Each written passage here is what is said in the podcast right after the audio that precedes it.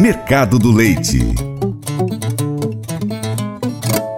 Hoje, 13 de dezembro de 2022. Chega para cá, Valdir Rodrigues. Bom dia para você. Bem-vindo mais uma vez ao Paracatu Rural. Hoje nós vamos falar um pouquinho do mercado do leite aqui da região de Paracatu, noroeste de Minas. Nós estamos aqui com o presidente da Coopervap, a grande cooperativa de leite aí que fornece leite para toda a região, manda para Brasília, ele deve estar tá mandando até para outros lugares também, né? Bom dia, Valdir.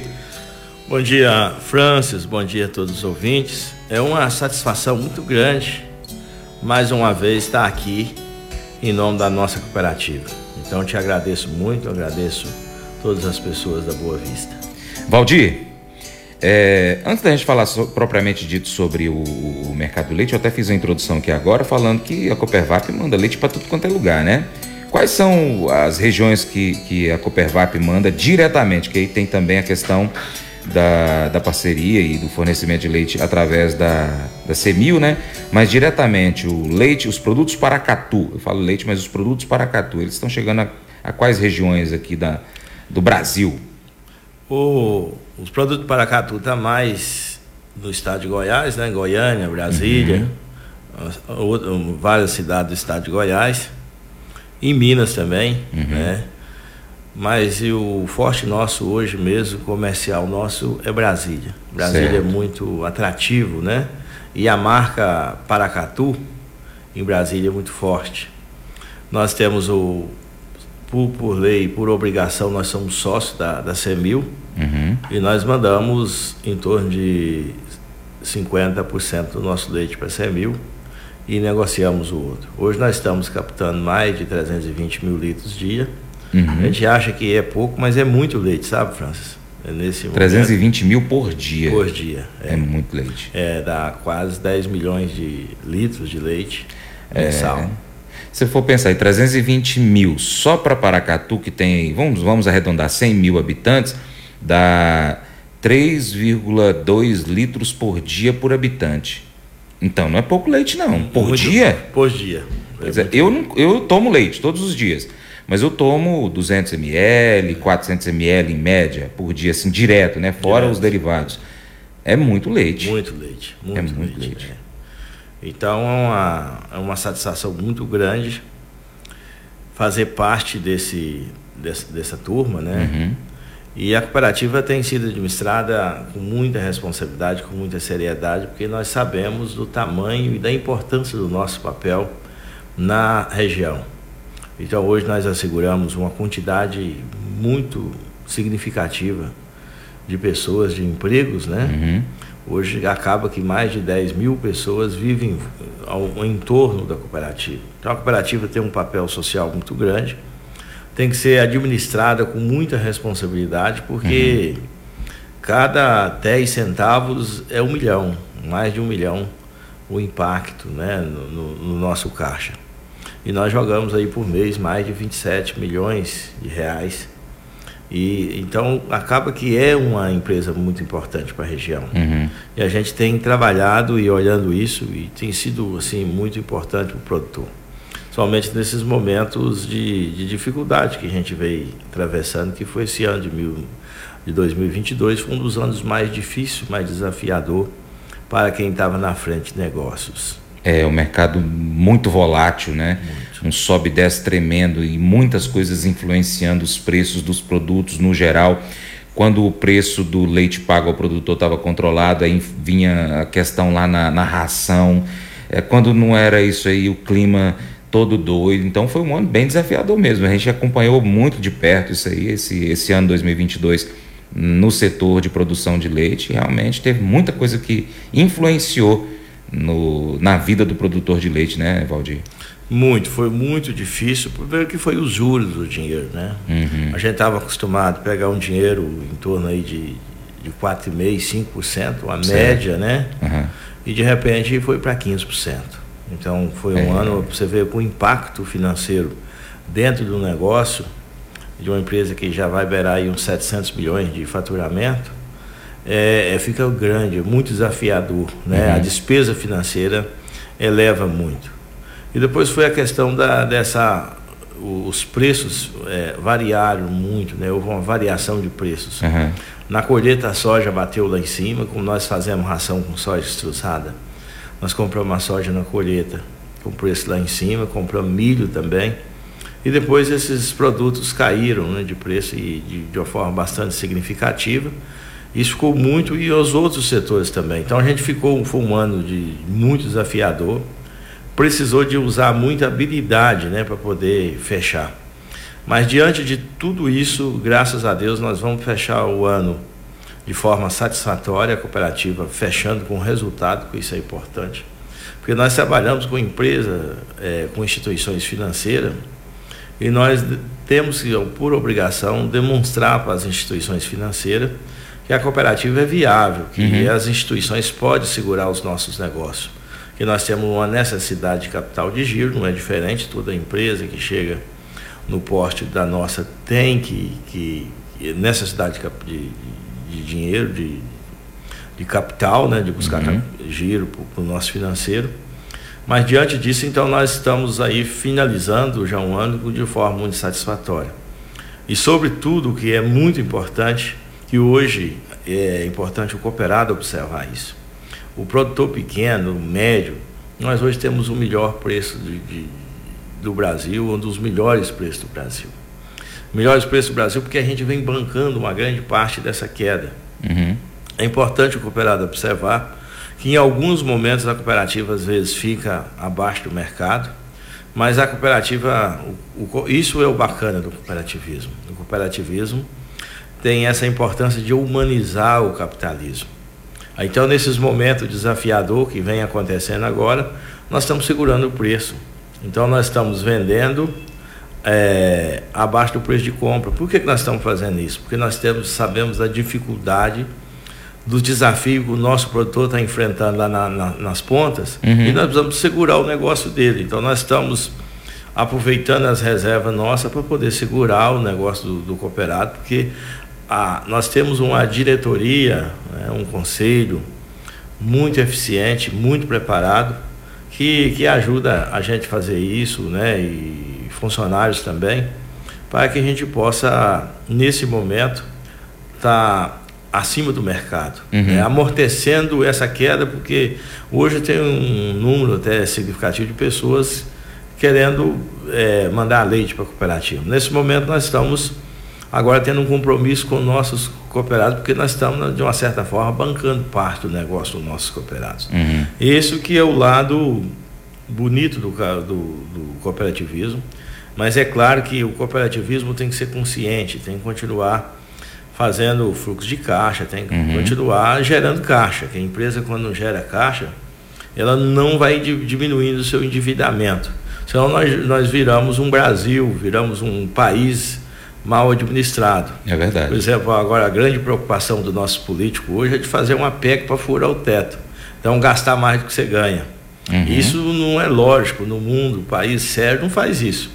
O país sério está criando mecanismo para poder que o que você ganha, o que você recarda é suficiente para poder ser, girar o seu negócio. Então, uhum. nós podemos esperar que o Brasil vai crescer um dia, é muito difícil, né? Crescer dessa forma crescer gastando mais do que arrecada.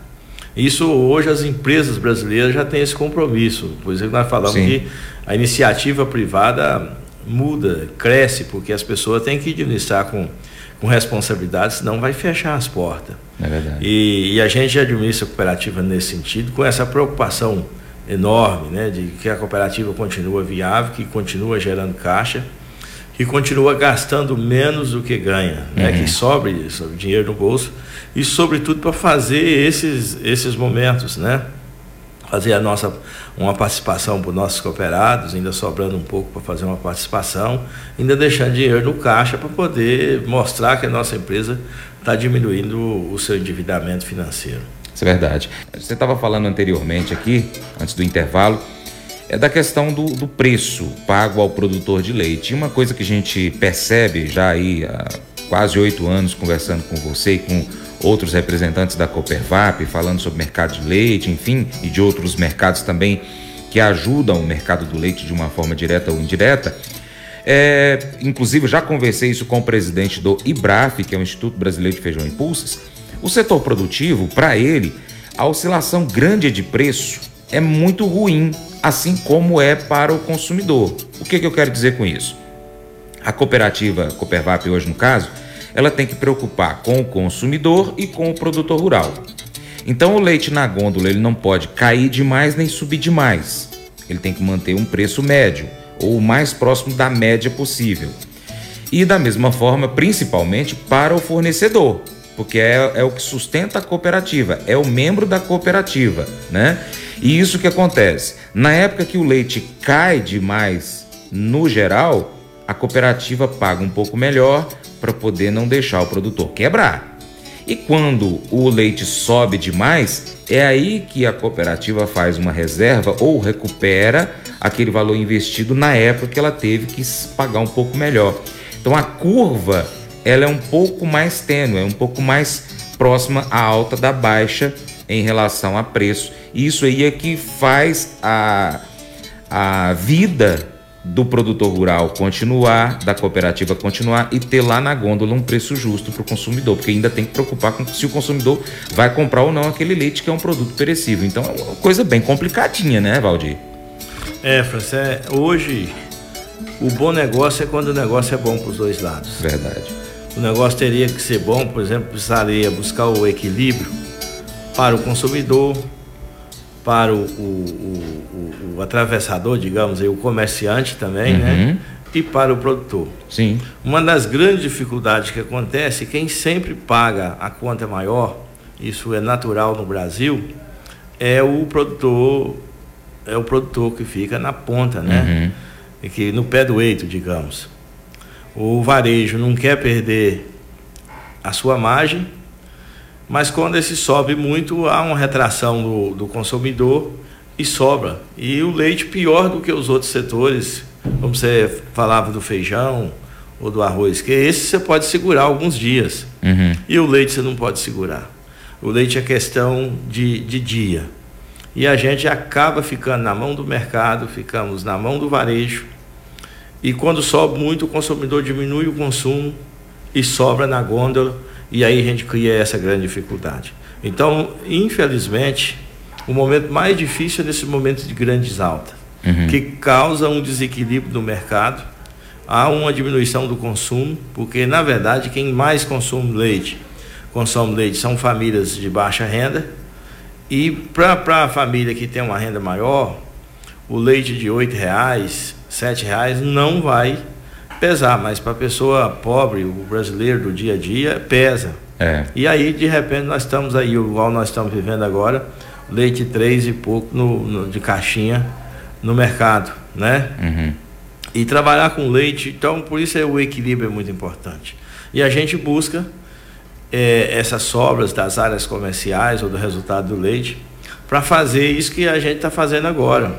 Então, se a gente tivesse hoje baixando o leite como deveria baixar, a gente deixaria os nossos produtores com muita dificuldade. Entendo, entendo. É. E, e, às vezes é algo para se estar tá discutindo, inclusive com o Ministério da Agricultura, talvez de, de pensar em políticas que apoiem tanto o consumidor do leite, de baixa renda, talvez um vale-leite, né? não existe o vale-gás, talvez um vale-leite, que isso aí ajudaria o setor produtivo, que é uma cadeia muito grande a cadeia produtiva de leite, né? E por falar em Ministério da Agricultura, você esteve lá recentemente, não teve? O que foi que foi pruseado com a turma lá em Brasília? Agora, no, no início do mês de dezembro, a gente foi ao Ministério da Agricultura, vários presidentes de cooperativas, né? O presidente da CCPR também, uhum. Marcelo Candioto, o presidente da CEMIL, Vasquim, e vários outros autoridades do segmento a gente discutia justamente essa questão. Por que que aconteceu, França? Houve um aumento extraordinário das importações nesse período, mais de 200%, uhum. né? Mais que dobrou em relação aos outros anos nesses últimos meses. E quando o leite melhorou para o produtor, o que, que as grandes empresas fizeram? Foi no mercado externo, né? sobretudo na Argentina e, e no Uruguai, e buscou muito leite. no Paraguai, uhum. né? E buscou muito leite, inundou o mercado de leite e aí criou uma dificuldade do produtor.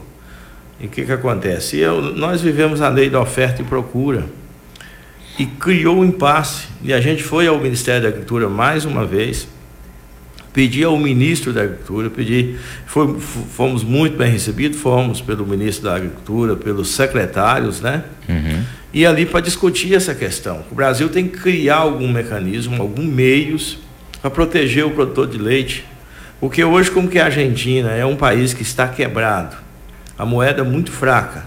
Então, vender hoje para o mercado externo, sobretudo para o Brasil, que tem uma moeda mais forte, é muito bom, é muito atrativo. Então, eles querem vender. Uhum. E a única coisa que ele está anda tendo ultimamente com mais fartura para vender, digamos, é leite. E eles inundaram o nosso mercado de leite. E lá o leite é mais barato para produzir, né, Valdir? Mas tem, e tem, além de tudo, tem alguns incentivos. E ah, tem um tá. solo muito propício. Então, é, tem alguns incentivos né, na, uhum. na, na, produção de leite, porque o milho e a soja para consumir leite é mais barato. Né? Uhum. E com isso, nós enfrentamos uma, uma concorrência desleal que nesse momento acaba que o, o leite é usado para fazer um, um, uma compensação. E o leite teria a nossa grande reivindicação que o leite passa a ser como o açúcar, né? O açúcar brasileiro não, não tem esse tem essa vantagem, não exporta como se fosse o leite para o Mercosul, né? É taxado. Que se tivesse que importar leite, que, que taxasse, né? Que tivesse uma taxação, porque o leite além de, de ser um, a sobrevivência de várias pessoas, de vários produtores, né? É o, o setor que mais emprega, um dos setores rural que mais emprega no Brasil, que mais assegura pessoas no campo.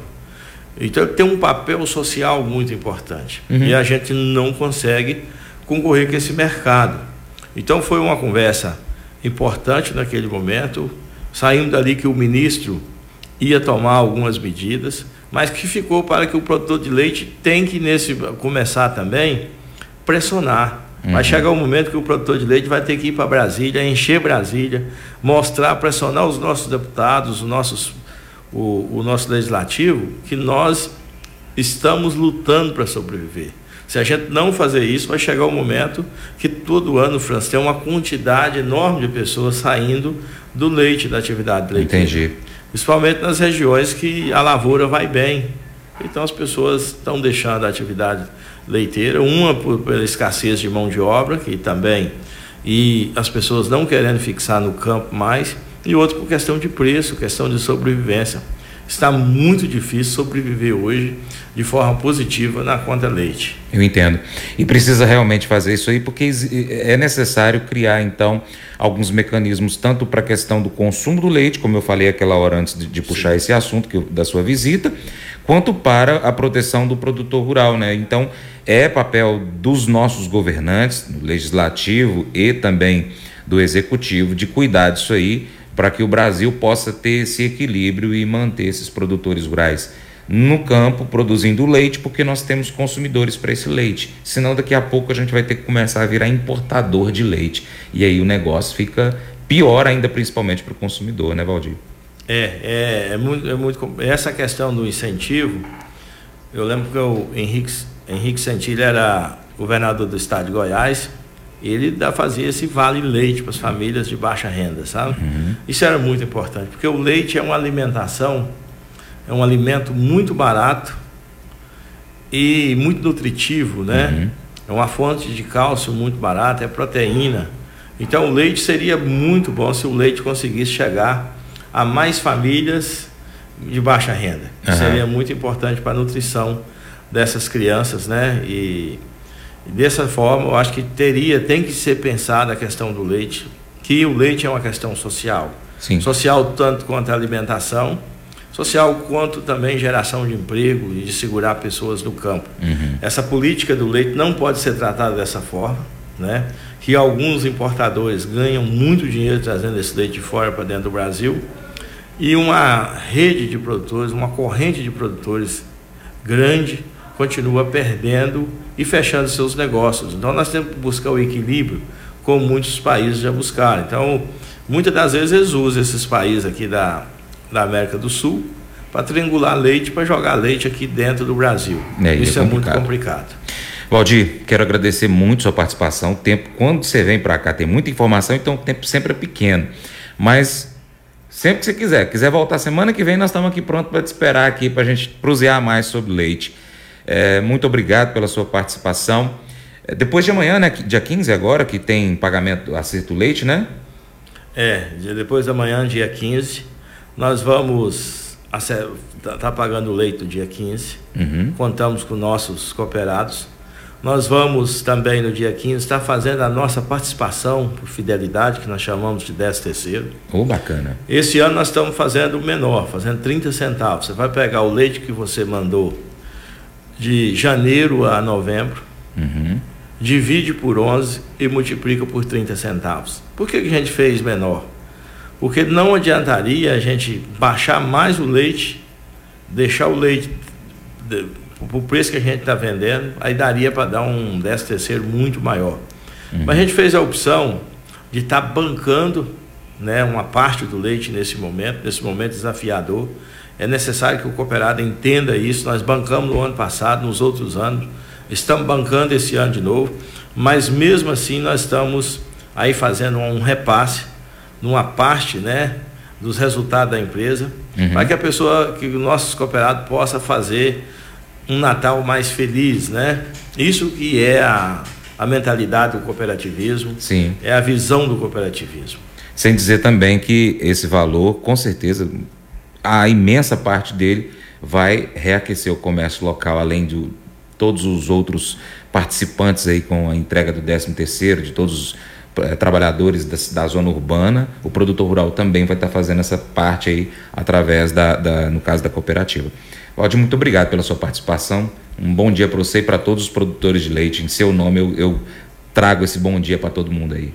Bom dia, França, e cumprimentar todos os nossos cooperados, nossos produtores, toda a nossa Paracatu e o nosso Noroeste, né? Essa Sim. região que cresce sem parar.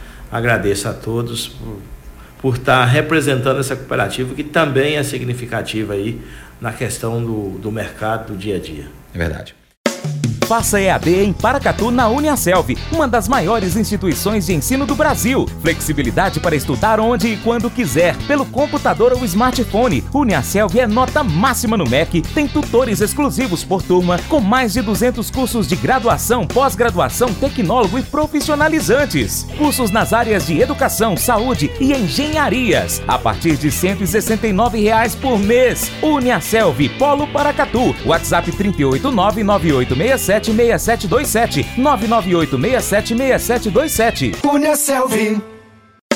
Faça EAD em Paracatu na Uniaselv, uma das maiores instituições de ensino do Brasil. Flexibilidade para estudar onde e quando quiser, pelo computador ou smartphone. Uniaselv é nota máxima no MEC, tem tutores exclusivos por turma, com mais de 200 cursos de graduação, pós-graduação, tecnólogo e profissionalizantes. Cursos nas áreas de educação, saúde e engenharias, a partir de 169 reais por mês. Uniaselv, Polo Paracatu, WhatsApp 3899867 998676727. 998676727. Cunha Selvi. Mas eu vou dizer uma coisa pra você, viu? É, se quiser colocar propaganda sua aqui nesse programa, ó, eu vou dizer um negócio, você vai ter um resultado bom demais, senhor. É isso mesmo, é facinho, facinho, senhor. Você pode entrar em contato com os meninos ligando o telefone deles, é o 38, é o 991810123, bem fácil. É muito bom porque aí a sua empresa vai sair dentro de um programa que é ligado aí ao homem para mulher do campo. É nós que vai estar tá assistindo e também vai ver sua propaganda. É bom ou não é, só? Agora um convite especial para você. Seja parceiro do Paracatu Rural. Tem três maneiras que você pode ser nosso parceiro. 1. Um, siga as nossas redes sociais. Pesquise aí no seu aplicativo favorito por Paracatu Rural. Nós estamos no YouTube, no Instagram, Facebook, Twitter, Telegram, Getter Também em áudio nós estamos no Spotify, Deezer, TuneIn, iTunes, SoundCloud, Google Podcast. Estamos em outros aplicativos, é só você pesquisar por Paracatu Rural. Também temos o nosso site, paracaturural.com. Se puder, acompanhe o nosso conteúdo em todas elas. 2. Curta, comente, salve, compartilhe as nossas publicações, marque os seus amigos, comente os vídeos, os posts e os áudios. E 3. Se você puder, seja apoiador financeiro com qualquer valor via Pix. Ou ainda, seja um patrocinador anunciando a sua empresa no nosso programa, no nosso site, nas redes sociais ou no nosso programa de rádio, se você estiver próximo a Paracatu. Nós precisamos de você para continuarmos trazendo aqui as notícias e informações do agronegócio brasileiro. Deixamos aqui um grande abraço a todos que nos acompanham nas mídias online, também na TV Milagro e a Rádio Boa Vista FM. Seu Paracato Rural fica por aqui. Muito obrigado pela sua atenção. Você planta e cuida. Deus dará o crescimento. Até o próximo encontro. Deus te abençoe. Tchau, tchau.